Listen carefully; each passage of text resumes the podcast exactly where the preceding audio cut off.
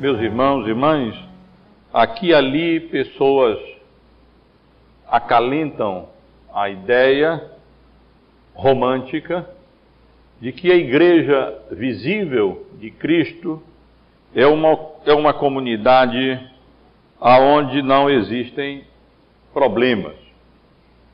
Eu digo que é uma ideia romântica porque nós não temos nenhuma, nenhum fundamento bíblico para pensarmos assim.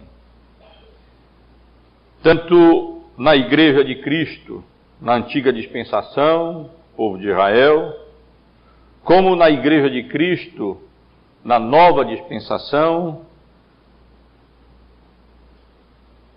a Bíblia demonstra claramente que, mesmo tendo nosso coração convertido, mesmo tendo sido é, objeto da graça transformadora, salvadora e santificadora de Deus em Cristo, ainda assim, nós continuamos tendo uma natureza pecaminosa e continuamos sujeitos a várias limitações próprias da nossa natureza humana, corrompida e pecaminosa. Por isso, é inevitável que surjam problemas no meio da comunidade do Pacto da Graça. Por isso, é inevitável que aqui e ali surjam problemas, questões, dúvidas, que pela graça de Deus precisam ser encaradas, abordadas de maneira apropriada, e é na palavra de Deus e em nenhum outro lugar que nós encontramos direção, instrução sobre como tratar dos problemas que aqui e ali surgem no meio, no seio da Igreja de Cristo. Os irmãos estão acompanhando essa exposição que estamos fazendo no livro de Atos e sabem muito bem que o capítulo 15 que estamos considerando é dedicado praticamente todo ao tratamento de um problema, ao tratamento de uma questão. Domingo passado eu estive aqui considerando com os irmãos como foi que o problema surgiu. Vimos aqui como alguns irmãos, alguns crentes, provavelmente que haviam sido fariseus, pertencentes à seita dos fariseus antes da conversão, saíram de Jerusalém, da igreja mãe, foram para aquela igreja promissora, evangelística, missionária de Antioquia da Síria, e ali chegando, acabaram causando confusão por ensinarem que aqueles gentios que estavam sendo expostos ao Evangelho e crendo na salvação em Cristo Jesus, deveriam também ser circuncidados e deveriam observar a lei de Moisés, as leis cerimoniais, para que assim pudessem ser legitimamente inseridos na comunidade da graça, agora na nova dispensação. Era evidente para todos, para eles e para estes, essas pessoas inclusive, que Deus estava, que dentro do, dos propósitos de Deus estava a conversão dos gentios. Eles certamente sabiam do que ocorreu quando Pedro anunciou o evangelho na casa do centurião Cornélio e várias pessoas ali se converteram Isso ficou demonstrado quando o Espírito Santo de Deus desceu sobre eles. Durante as viagens, a primeira viagem missionária de Paulo e Barnabé, as cidades de Pafos, Salamina, na ilha de Chipre, e Antioquia da Psídia, Perge, Derbe, Icônio, Listra, na Ásia Menor, vários gentios estavam sendo alcançados pela pregação do Evangelho, estavam sendo, estavam tendo em Cristo, confiando a eles a sua vida pela graça de Deus, e estavam sendo salvos. E, diante dessas circunstâncias, foi que o problema tratado aqui no capítulo 15 do livro de Atos surgiu. Porque aqueles irmãos, judeus, agora crentes, estavam é, argumentando que não bastava que aquelas pessoas gentílicas crescem em Cristo para salvação, mas deveria ser exigido, exigido que elas se circuncidassem e obedecessem à lei de Moisés. E vi aqui com os irmãos também no domingo passado como a igreja de Antioquia encaminhou a resolução dessa questão, tendo em vista que aquelas pessoas não se deixaram é, convencer pelos argumentos dos líderes da igreja, especialmente eh, Paulo e Barnabé, que argumentaram com eles, arrazoaram com eles, discutiram com eles, mas eles permanecendo no, na posição deles, a igreja de Antioquia da Síria decidiu que então seria melhor que Paulo, Barnabé e mais alguns irmãos da igreja fossem até a igreja mãe, aos apóstolos, aos presbíteros da igreja de Jerusalém, de onde aqueles, aquelas pessoas, aqueles homens haviam vindo, argumentando que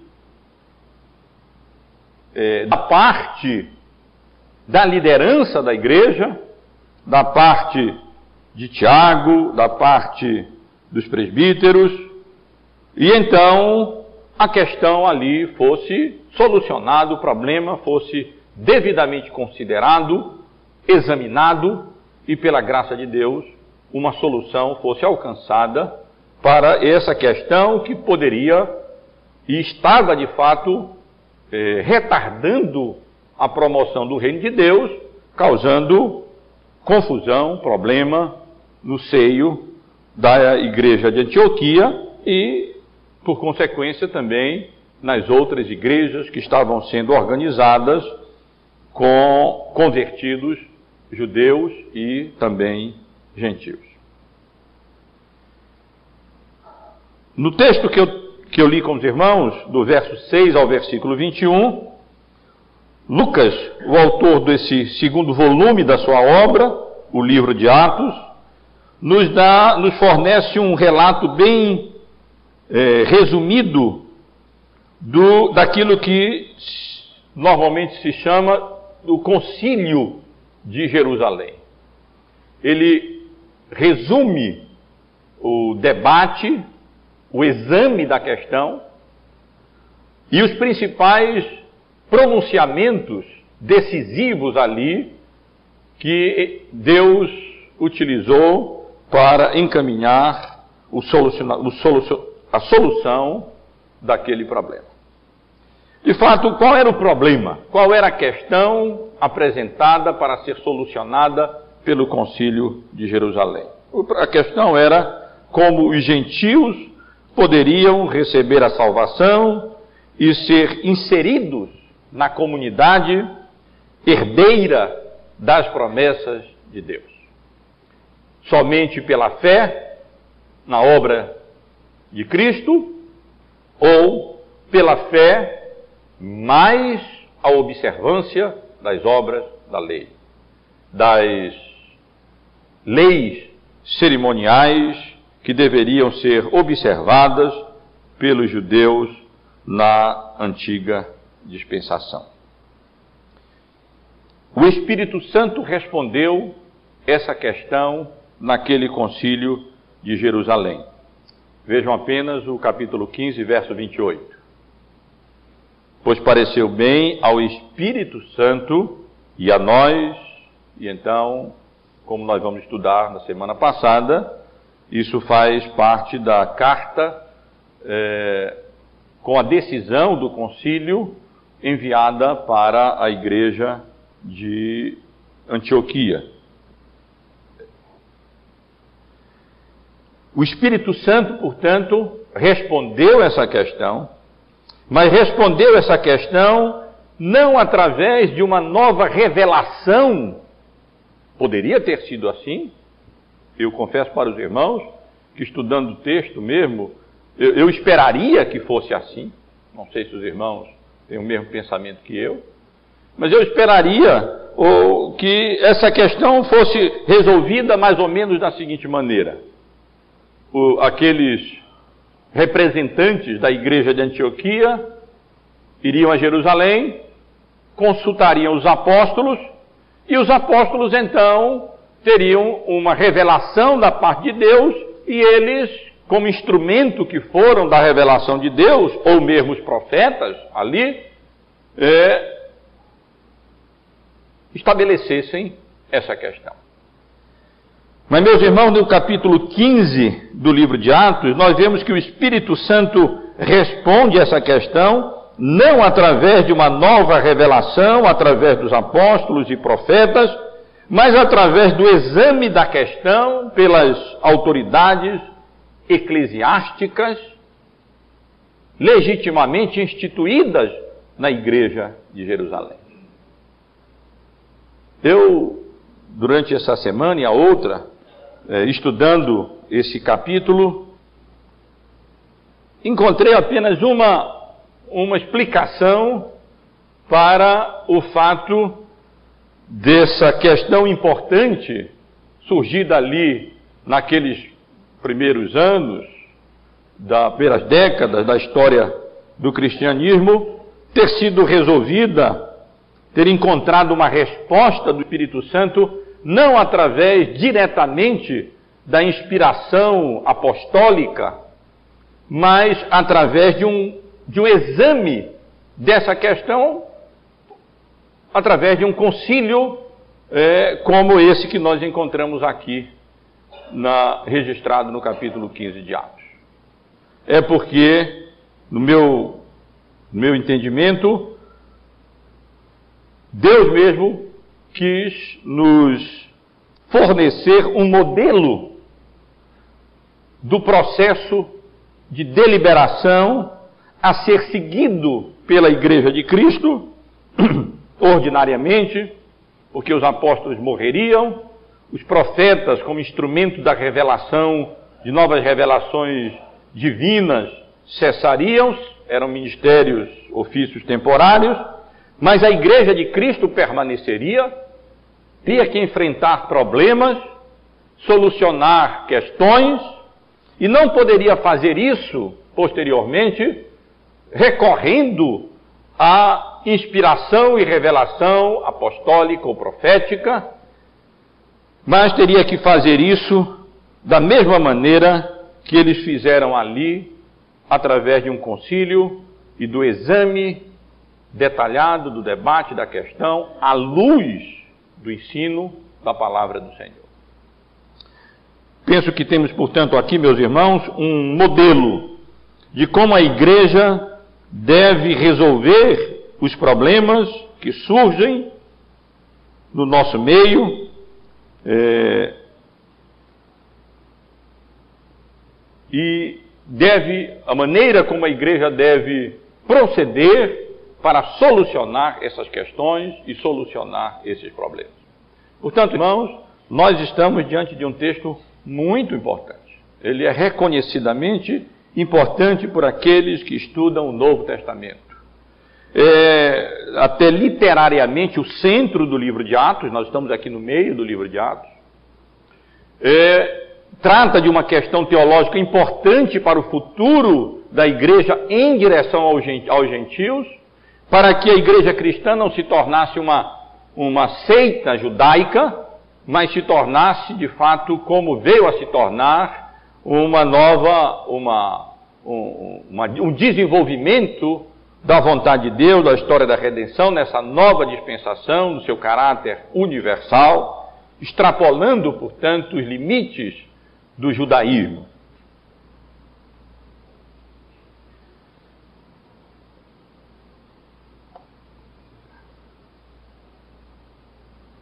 Eu chamo a atenção dos irmãos para o texto e observem que a divisão do texto é muito clara. O que Lucas registra nesses versículos que lemos, é, basicamente, ele se concentra basicamente em três pronunciamentos. Pronunciamento do apóstolo Pedro, que vai do versículo 7 até o versículo 11. Um, um, um, um breve resumo do pronunciamento de Barnabé e Paulo, no versículo 12, representante da igreja de Antioquia, e depois então o pronunciamento decisivo de Tiago, dos versículos 13 até o versículo 21. Como nós vamos ver no domingo que vem, se Deus permitir, o parecer de Tiago foi acatado e de fato foi o que foi decidido, e sem dúvida isso representou a vontade de Deus Pois, como lemos no versículo 28, pareceu bem ao Espírito Santo que aquelas decisões fossem tomadas por, pela instrumentalidade do exame do problema, do exame da questão, no fórum competente das autoridades eclesiásticas que Deus havia instituído, através do exame das Escrituras. Vamos, irmãos, primeiro comentar, observar um pouco, atentar e comentar o pronunciamento do apóstolo Pedro. Irmãos, lembram bem, Paulo e Barnabé e os demais é, emissários da igreja de Antioquia chegaram a Jerusalém, foram muito bem recebidos pela igreja de modo geral, pelos presbíteros, pelos apóstolos, mas, como lemos há pouco, é, insurgiram-se alguns da seita dos fariseus e a questão, o problema, o argumento levantado em Antioquia foi levantado novamente agora na igreja mãe de Jerusalém. É necessário circuncidá-los, eles argumentavam, e determinar-lhes que observem a lei de Moisés. E então no versículo 6 nós lemos que reuniram-se os apóstolos e os presbíteros para examinar a questão. Esse é o propósito. É, pelo andamento do, do, texto, nós vamos ver que não estavam reunidos apenas os, os, os presbíteros e os apóstolos. Ao que tudo indica, a igreja também estava presente. Foi uma reunião de portas abertas. Mas eles, essas autoridades, é que examinaram a questão com vários pronunciamentos. Pelo que tudo indica, várias pessoas se pronunciaram, mas Lucas se concentra nesses três é, pronunciamentos decisivos.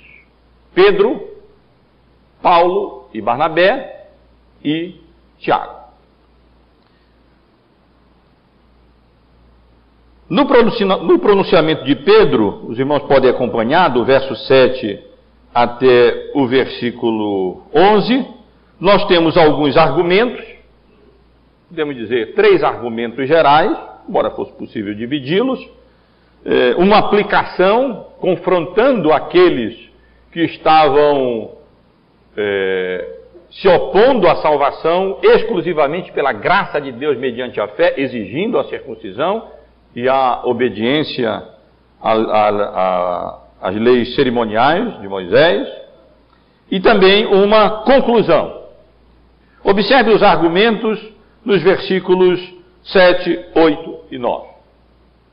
Pedro argumenta da seguinte maneira: primeiro, ele argumenta que Deus soberanamente tomou a iniciativa e dirigiu tudo para que o Evangelho fosse anunciado aos gentios e eles pudessem assim crer na pregação do Evangelho.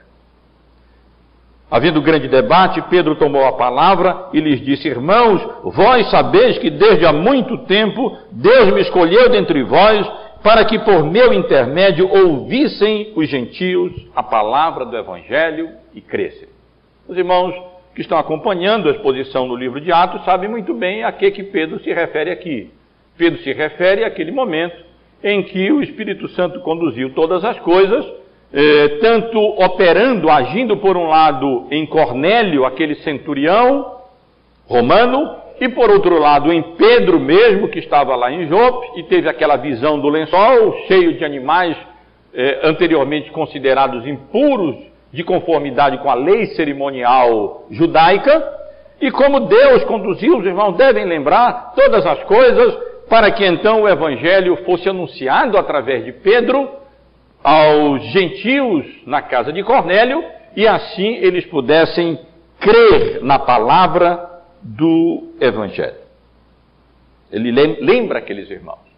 Ele, ele chama a atenção dos irmãos e lembra: os irmãos não lembram como Deus agiu e me escolheu dentre os irmãos por iniciativa dele e me conduziu é, a, para anunciar o Evangelho é, em Cesareia, na casa de Cornélio e como aqueles, aquelas pessoas creram na palavra do Evangelho?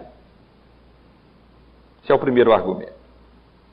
O segundo argumento dele é que Deus mesmo autenticou o ingresso dos gentios no povo da aliança, concedendo a eles o Espírito Santo. No versículo 8 ele diz: Ora, Deus que conhece os corações, lhes deu testemunho concedendo o Espírito Santo a eles, como também a nós nos concedera. O que Pedro está dizendo é: Deus mesmo autenticou o, o, o nosso procedimento e autenticou ah, o ingresso, a conversão e o ingresso dos, dos gentios na igreja como membros do pacto da, do povo da comunidade da graça, é, de, derramando sobre eles o Espírito Santo de maneira semelhante a qual Deus derramou sobre nós quando no princípio cremos. A referência é lá ao derramamento do Espírito, registrado no segundo capítulo do livro de Atos. O terceiro argumento de Pedro é que Deus não faz distinção, portanto, alguma entre judeus e gentio, tornando puro o coração de ambos não através da observância de leis cerimoniais, mas através da fé. Versículo 9.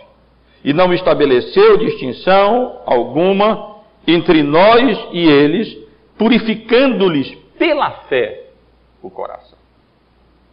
Irmãos e irmãs, prestem atenção que nesses três nesses argumentos de Pedro, a ênfase toda é naquilo que Deus fez. Foi Deus quem me escolheu. Não fui eu que tomei a iniciativa de pregar o evangelho aos gentios lá na casa de Cornélio. Foi Deus quem me chamou e me escolheu e me levou e preparou o coração deles para que eles ouvissem o evangelho e respondessem positivamente à palavra do evangelho e crescem. Foi Deus mesmo quem autenticou o ingresso deles na comunidade do pacto da graça, derramando o Espírito Santo sobre eles, como também derramou sobre nós no início.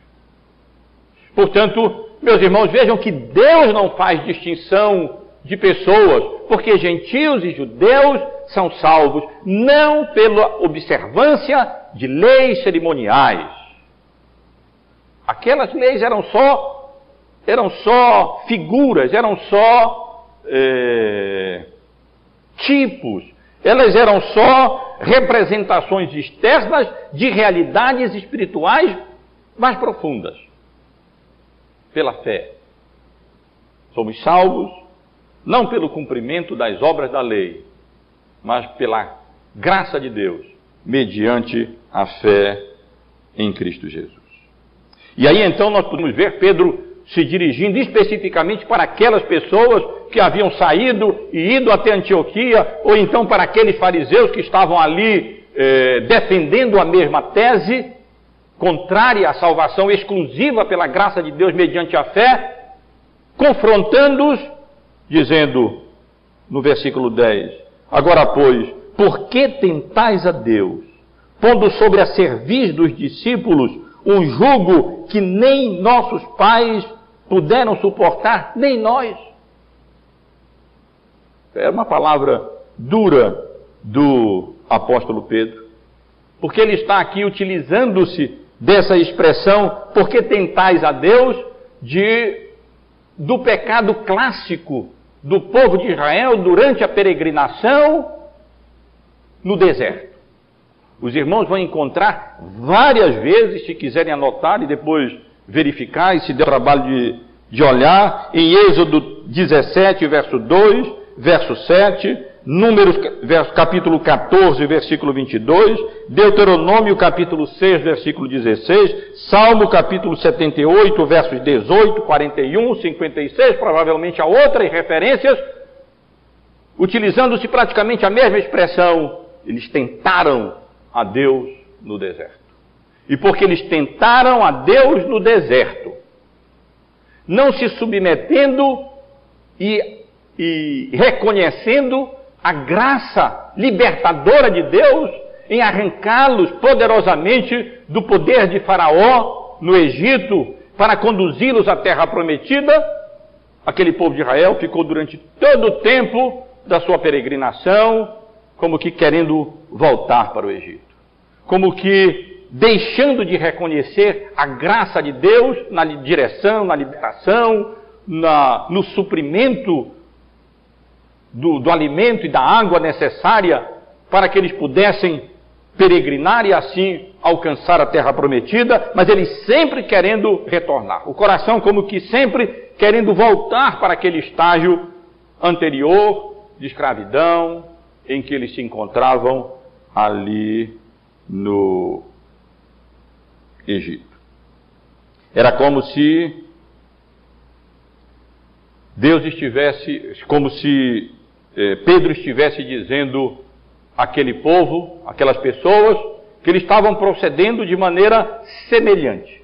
Quando eles queria, que, queriam agora, deixavam agora de reconhecer a graça de Deus, a, a, a superioridade dessa nova administração do pacto da graça, através a oferta livre do Evangelho, pela graça de Deus, através da fé em Cristo, para retornar aqueles preceitos da lei cerimonial do Antigo Testamento, querendo se apegar, ainda que outros se apegassem àquela forma mais rudimentar ou primitiva mesmo de salvação, é, que na verdade não, conduz, não representava a salvação nem no Antigo Testamento, porque de fato era um jugo, um peso que nem os ascendentes do povo judeu podiam suportar, e Pedro reconhece, na verdade, nem nós podemos suportar. Quem de nós foi salvo pelo cumprimento da lei na íntegra de Moisés quando interpretada conforme Jesus nos ensinou a interpretá-la, não de maneira restrita e farisaica, como os fariseus interpretavam, mas de maneira espiritual, como Jesus, e ampla como Jesus a interpretou, especialmente no Sermão do Monte. Conclusão de Pedro no versículo 11.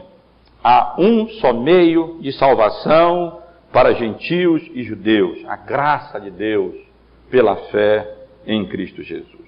Eu não creio que a tradução que nós temos aqui no verso 11 é a melhor, mas cremos que fomos salvos pela graça do Senhor Jesus, como também aqueles o foram. A construção do grego nesse versículo eh, parece dar a entender que uma melhor tradução seria: eh, mas fomos salvos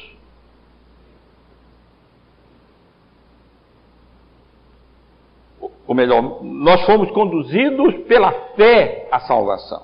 Traduzindo aqui, não cremos, mas essa, essa, essa palavra que aqui foi traduzida como cremos, nesse, tipo de construção na, na, nossa língua portuguesa, de outra maneira, é, mostrando que a salvação é pela graça mediante crer, pela graça de Deus mediante a fé no Senhor Jesus Cristo, como também aqueles creram.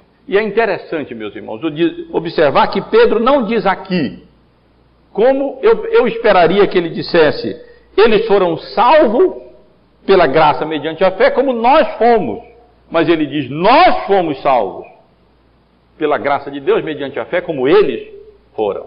Aplicando a salvação pela graça, não, não apenas aos gentios, como com base neles, mas até invertendo e dizendo, nós somos salvos pela graça de Deus mediante a fé, como os gentios estão sendo salvos. Pela graça de Deus mediante a fé, está subentendido, claro, e não pelo cumprimento de obras da lei ou pela observância de leis cerimoniais ou de circuncisão, como aquele partido judaizante estava agora argumentando e queria é, permanecer ou retornar como povo de Israel querendo permanecer no Egito ou retornar no Egito diante, diante de uma manifestação tão grande de libertação de Deus para o seu povo através de Moisés, que representava o nosso libertador, o nosso Senhor e Salvador Jesus Cristo, que pela graça de Deus, mediante a fé, salva gentios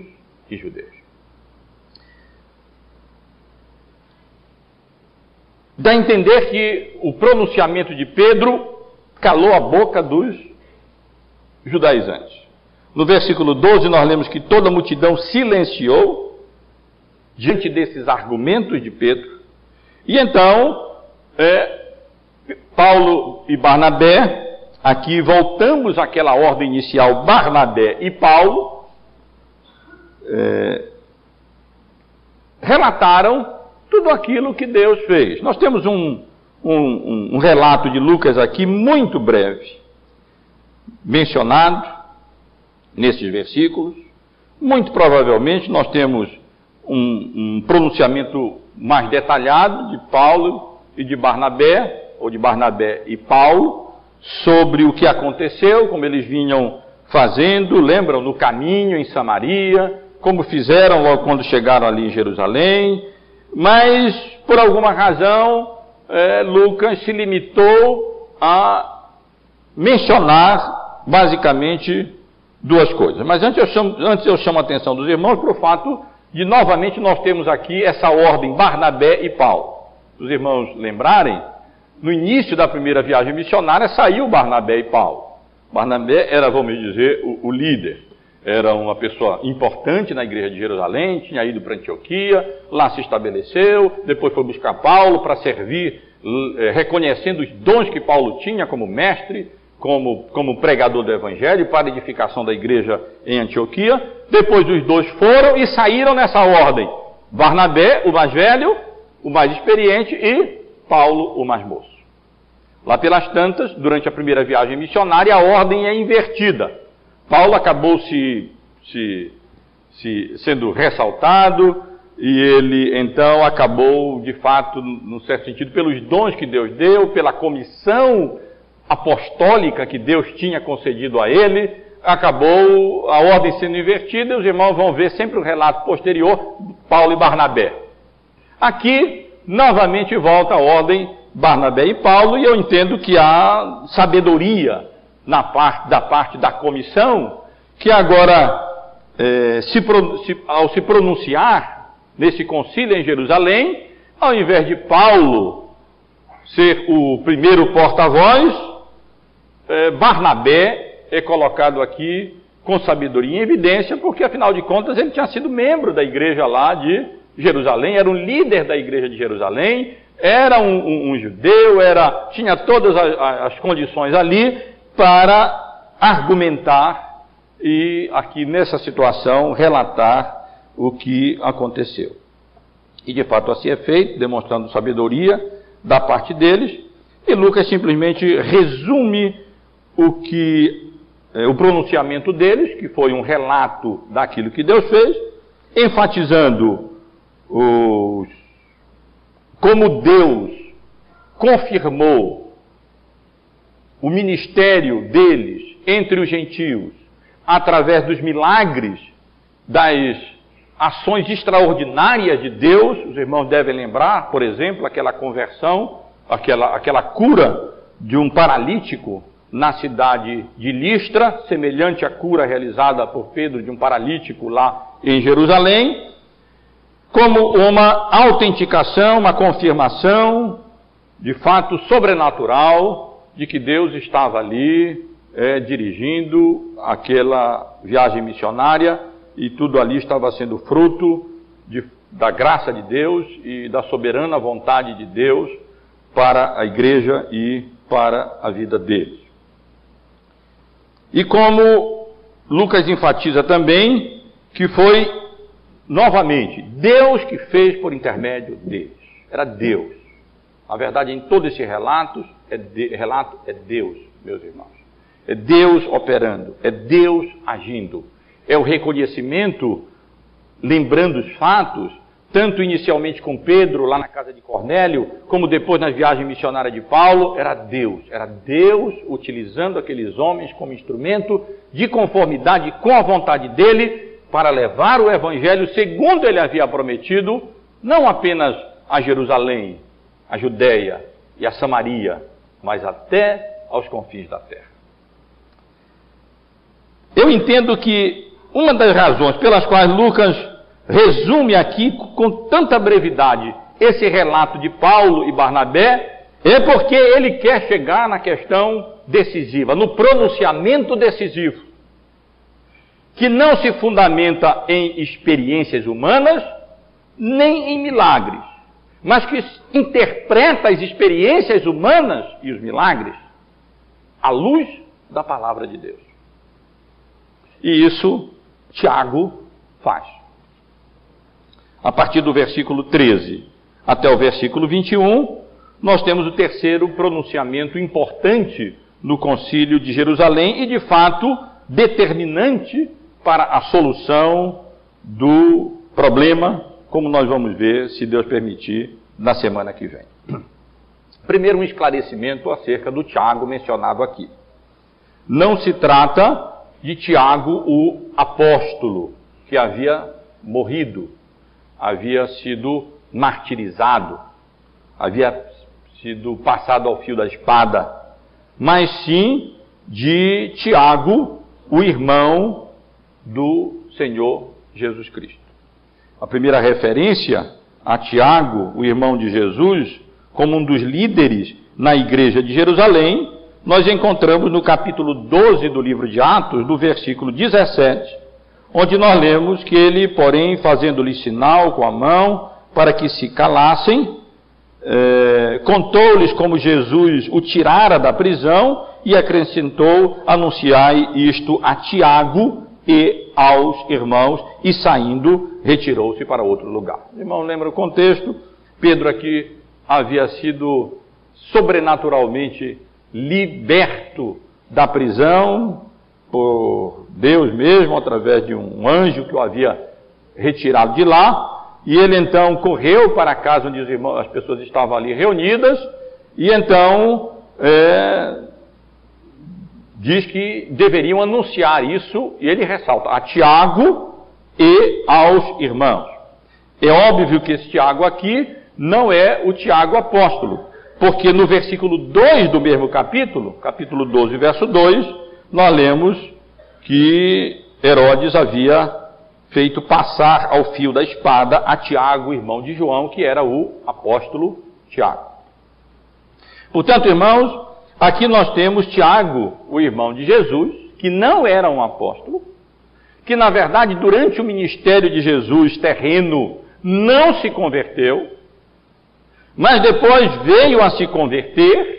Paulo, em 1 Coríntios, menciona que Jesus ressuscitado apareceu a Tiago, e então, eh, convertido, o irmão de Jesus, ou meio-irmão de Jesus, é?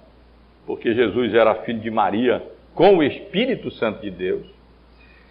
é, veio a se tornar um dos presbíteros da Igreja Mãe de Jerusalém e um dos, portanto, um dos principais líderes da Igreja de é, Jerusalém. Nós lemos em Gálatas, no capítulo 2, no versículo 9, que ele, João e Pedro e João eram reputados como colunas, como lideranças fortes ali na igreja mãe de é, Jerusalém.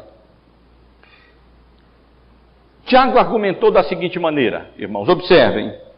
Ele interpretou a experiência de Pedro como uma visitação, como Deus visitando os gentios para reunir dentre eles um povo é, para o seu nome, um povo que tomasse o seu nome, um povo para si.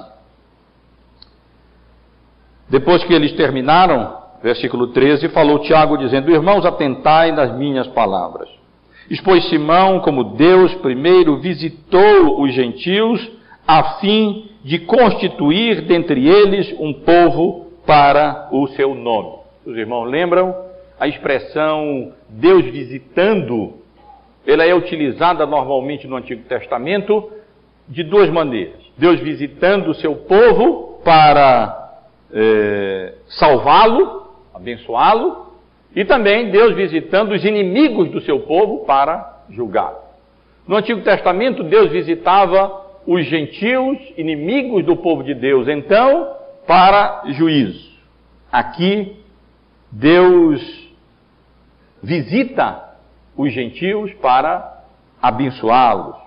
E de fato, Tiago é, argumenta que Deus estava cumprindo as profecias do Antigo Testamento. E ele cita os versículos 11 e 12 do profeta Amós, que predizia que a dinastia de Davi é, seria derrubada. Amós utiliza uma figura para retratar isso. É a figura de uma tenda que se desmorona, de um tabernáculo que cai, mas que seria é, levantada novamente. E isso, Tiago interpreta aqui, aconteceu, na verdade, com a ressurreição do Senhor Jesus, o filho de Davi, que restauraria a tenda caída da dinastia de Davi, porque ele restauraria a dinastia de Davi, ele era o filho de Davi, e então faria isso para é, é,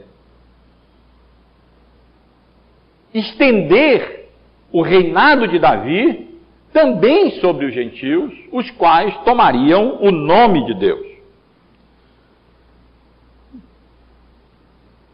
Expôs Simão, versículo 14: Como Deus primeiro visitou os gentios, a fim de constituir dentre eles um povo para o seu nome. Essa é a conclusão de Tiago sobre a experiência de Pedro lá na casa de Cornélio. Era Deus visitando os gentios para constituir dentre eles um povo para o seu nome. E Tiago encontra aqui, argumenta que isso era um cumprimento daquilo que Deus havia predito no Antigo Testamento, especialmente eh, na profecia de Amós. Cumpridas estas coisas, versículo 15: Conferem com isto as palavras dos profetas, como está escrito: Cumpridas estas coisas, voltarei e reedificarei o tabernáculo caído de Davi, e levantando-os de suas ruínas, restaurá-lo-ei, para que os demais homens busquem o Senhor e todos os gentios sobre os quais tem sido invocado o meu nome.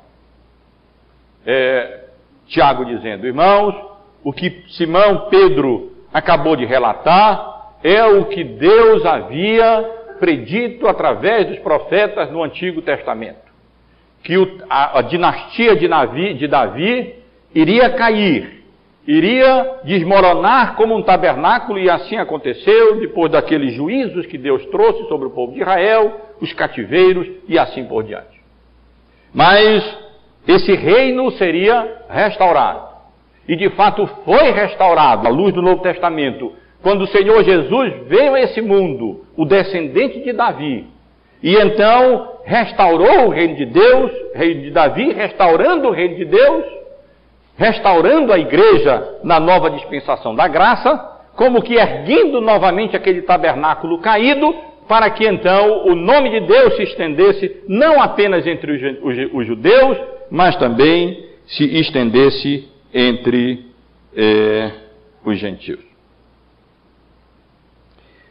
Nos versículos 19 e 20, nós temos a conclusão da argumentação de Tiago, a, o seu julgamento, a sua conclusão, aquilo que ele acha é, diante da, das experiências, dos acontecimentos, de como Deus estava agindo através de Pedro, através de Barnabé, de Paulo, das viagens missionárias, um observador avaliando os atos de Deus na história da redenção, naquele período importantíssimo, à luz das profecias do Antigo Testamento.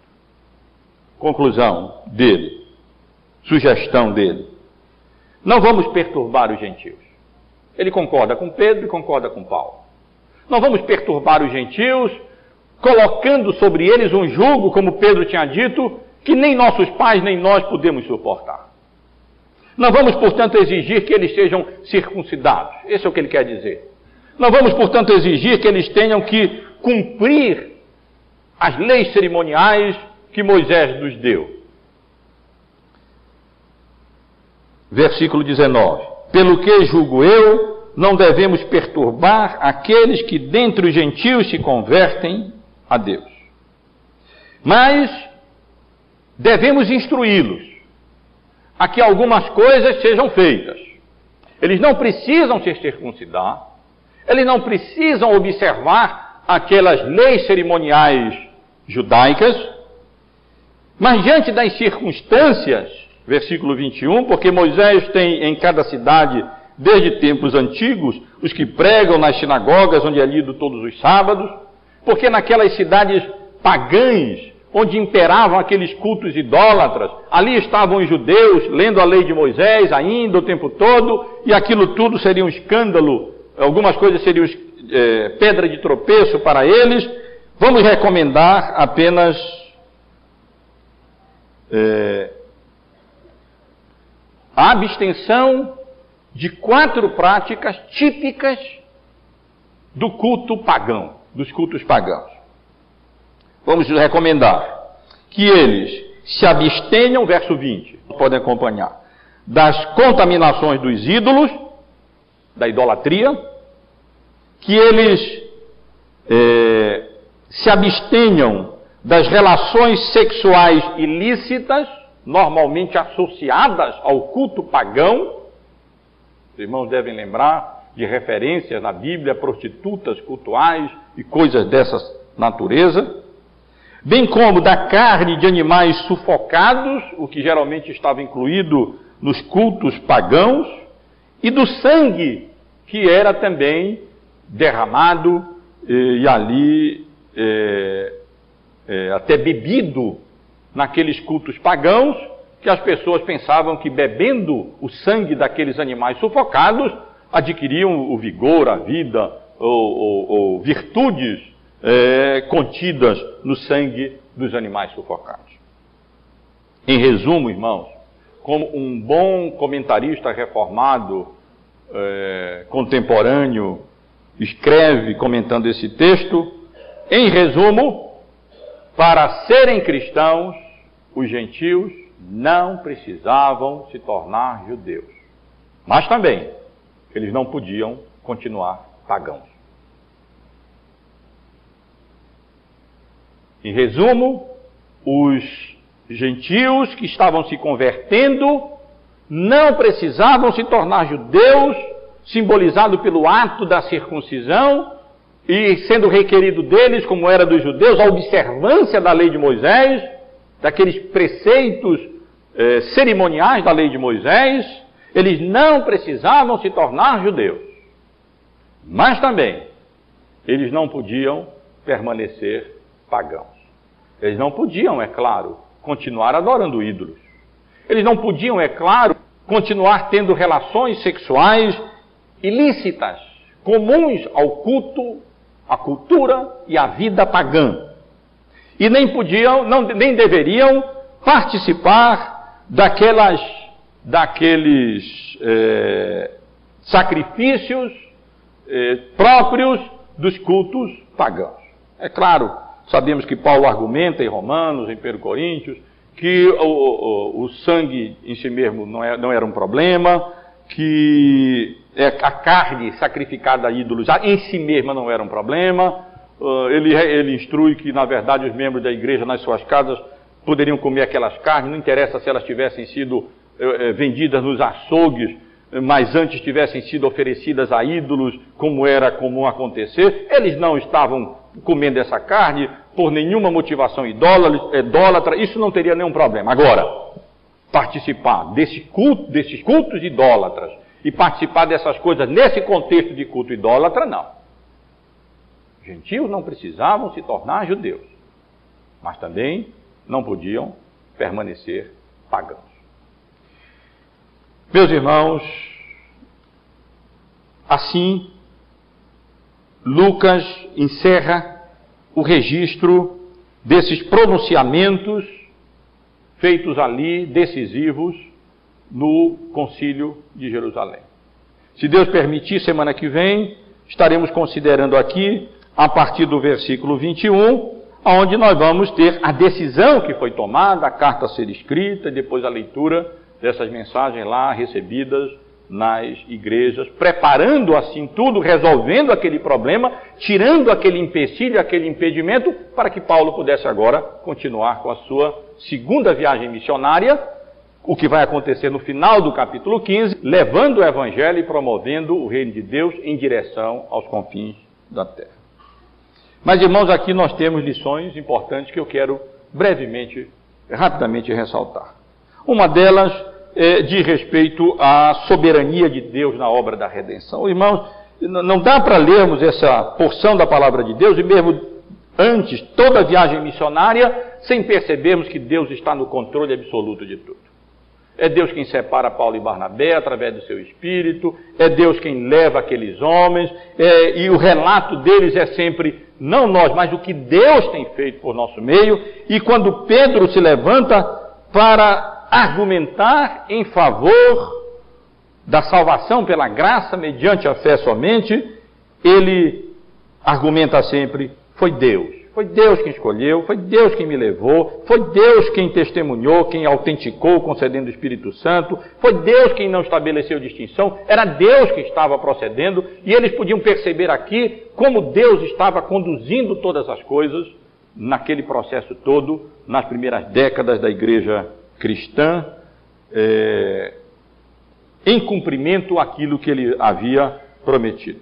Recebereis poder ao descer sobre vós o Espírito Santo e sereis minhas testemunhas em Jerusalém, na Judéia e Samaria e até aos confins da terra. Deus é soberano.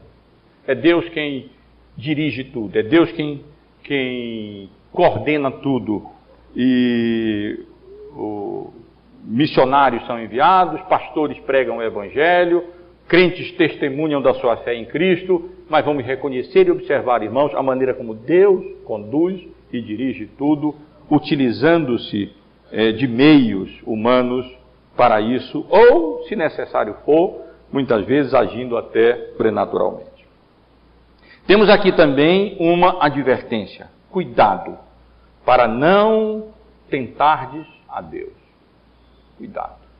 Esse foi um perigo na antiga dispensação. Como eu já mencionei, aquele povo é, foi tão abençoado, Deus foi tão gracioso, eles estavam ali escravos do Egito, Deus atendeu a súplica deles, mandou um libertador, demonstrou o poder dele, a graça dele de uma maneira extraordinária, com todas aquelas manifestações do poder de Deus de juízos sobre Faraó, de libertação atravessando ali é, o mar e, de preservação durante toda a peregrinação no deserto. Mas, meus amados irmãos, aquele povo tinha um coração duro. E por causa dessa falta de reconhecimento e de gratidão pelas manifestações do poder e da graça de Deus para com eles, aqueles que saíram do Egito tiveram seus túmulos no deserto. Eles estavam de olho para trás, ainda é, acalentando no coração aquele, as coisas do Egito, sem reconhecerem a graça de Deus em livrá-los de lá e o poder de Deus em, em, em levá-los para a terra prometida, e pela incredulidade, pela dureza do coração, eles tentavam a Deus, deixando de reconhecer a vontade graciosa e soberana de Deus. Meus irmãos e irmãs, quando nós deixamos de reconhecer a graça de Deus e queremos nos apegar naquelas coisas que não têm comparação com as bênçãos espirituais, com as manifestações da graça de Deus é, para conosco, nós estamos, somos encontrados tentando a Deus. No contexto aqui, tentar a Deus era deixar de reconhecer os privilégios dessa administração nova do pacto da graça, da nova aliança, aonde a graça e a fé eram enfatizadas para se aterem aos preceitos legais e cerimoniais do Antigo Testamento. Para imporem circuncisão e a observância daqueles preceitos cerimoniais que eram sombra quando a realidade, que era Cristo e a salvação oferecida pela graça dele mediante a fé, estava ali disponível para aquelas pessoas e eles não estavam reconhecendo. Há uma lição preciosa, um resumo que Pedro dá e tem um valor especial exatamente por sair da boca de Pedro na conclusão da argumentação dele. Nós cremos que somos, fomos salvos pela graça do Senhor Jesus, como também aqueles o foram. Não é talvez a melhor tradução, aqui entra também a fé. Na verdade, nós cremos para a salvação, essa é a ideia principal, nós cremos para a salvação é, pela graça do Senhor Jesus, como também eles o foram. Quando a gente lembra de Paulo escrevendo aos Gálatas, dizendo que teve que repreender Pedro porque ele teve uma recaída e depois de estar ali desfrutando da comunhão com aqueles irmãos gentios, ele, quando viu chegarem alguns da parte de Tiago, ou se dizendo da parte de Tiago, começou a se afastar e Paulo argumenta que teve que chamar a atenção deles. Como é bom, irmãos. Nós vemos aqui Pedro agora, é, restabelecido dessa sua recaída, é, está aqui argumentando e concluindo o mesmo evangelho que Paulo pregava. Salvação é pela graça de Deus, mediante a fé somente. Não era diferente do evangelho que Paulo pregava. Mas, meus irmãos e irmãs, a principal lição desse texto é de respeito à maneira como os problemas eclesiásticos devem ser resolvidos. Como eu sugeri no início, sugeri no início, o que esse texto realmente nos ensina, e creio, entendo que para isso a solução veio não através de revelações apostólicas, mas através do exame da questão à luz das Escrituras, através de vários pronunciamentos daquele que Deus estabeleceu como autoridade na igreja, e foi dessa maneira que o Espírito Santo respondeu e decidiu a questão, através desse, desse modo, nós encontramos um modelo para nós também agirmos e assim resolvermos os problemas quando surgem na igreja. Surgem problemas na igreja. Surgem problemas pessoais, surgem problemas entre, entre indivíduos, surgem problemas morais que precisam ser tratados, e também surgem problemas doutrinários, problemas com relação a quais seriam as práticas eclesiásticas aprovadas por Deus na igreja. E que lição nós temos aqui? Que são? Pessoas, os líderes, o fórum adequado se reúne, as pessoas têm liberdade para se pronunciarem a respeito daquela questão, e depois então essa questão é examinada, essa é a ênfase, à luz das Escrituras.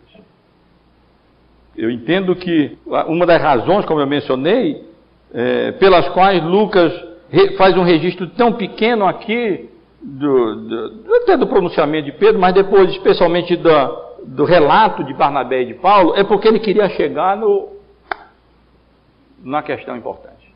E a questão importante, Tiago estabelece dizendo: Isso é aquilo. O que está acontecendo foi o que Pedro fez em Atos 2. Lembram? Quando desceu o Espírito Santo, o que está acontecendo é o que Joel previu. O que está acontecendo, ou seja, Deus encaminhando, dirigindo, escolhendo Pedro, levando para, para anunciar o evangelho aos gentios na casa de Cornélio, chamando Paulo e Barnabé, levando os judeus, se, os gentios se convertendo, o Espírito Santo também é, autenticando a conversão deles, a obra missionária, é o que foi predito na palavra do Senhor. E aqui tem uma lição preciosa para nós. Para mim, é um motivo de tristeza quando muitas vezes os concílios se reúnem não para resolverem questões à luz das Escrituras, não para examinar o problema. Meus irmãos, eu confesso, poucas vezes se vê isso acontecer. Vamos examinar o problema não porque eu acho isso, não porque eu penso aquilo, não por questões pragmáticas, pragmáticas isso funciona, isso não funciona, isso é bom, isso não é bom, mas porque Deus quer assim. Porque a palavra de Deus nos ensina assim.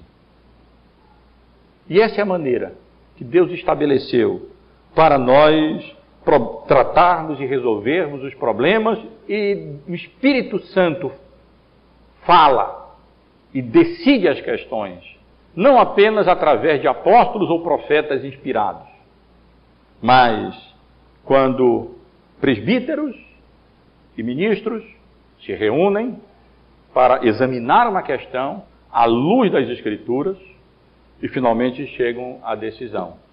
Pareceu ao Espírito Santo e a nós essa é a melhor solução à luz da palavra de Deus. Que Deus nos abençoe e nos conceda é, a graça dele para não tentarmos a Deus, preferindo os rudimentos às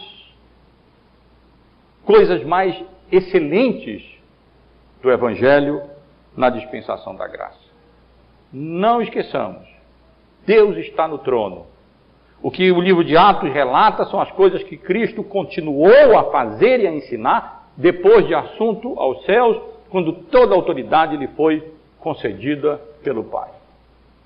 E meus amados irmãos, salvação é pela graça de Deus, mediante a fé, não interessa se para judeus ou para gentios. Não há outro caminho senão a graça de Deus mediante a fé em Cristo Jesus. E quando os problemas surgirem na igreja, e eles surgem, e não vamos ser românticos, nem nos escandalizar, nem ficar demasiadamente espantados quando problemas surgem na igreja, porque eles surgem, porque nós somos pecadores, porque nós não temos um entendimento, uma compreensão perfeita da vontade de Deus revelada na Sua palavra, e aí nós vamos resolver, não com, com discussão, com, com ofensas, não com achismos, não com pragmatismos ou com subjetivismo, mas vamos examinar a questão, estudando a palavra de Deus, à luz das Escrituras, podermos então concluir: isso é aquilo. E que Deus nos abençoe.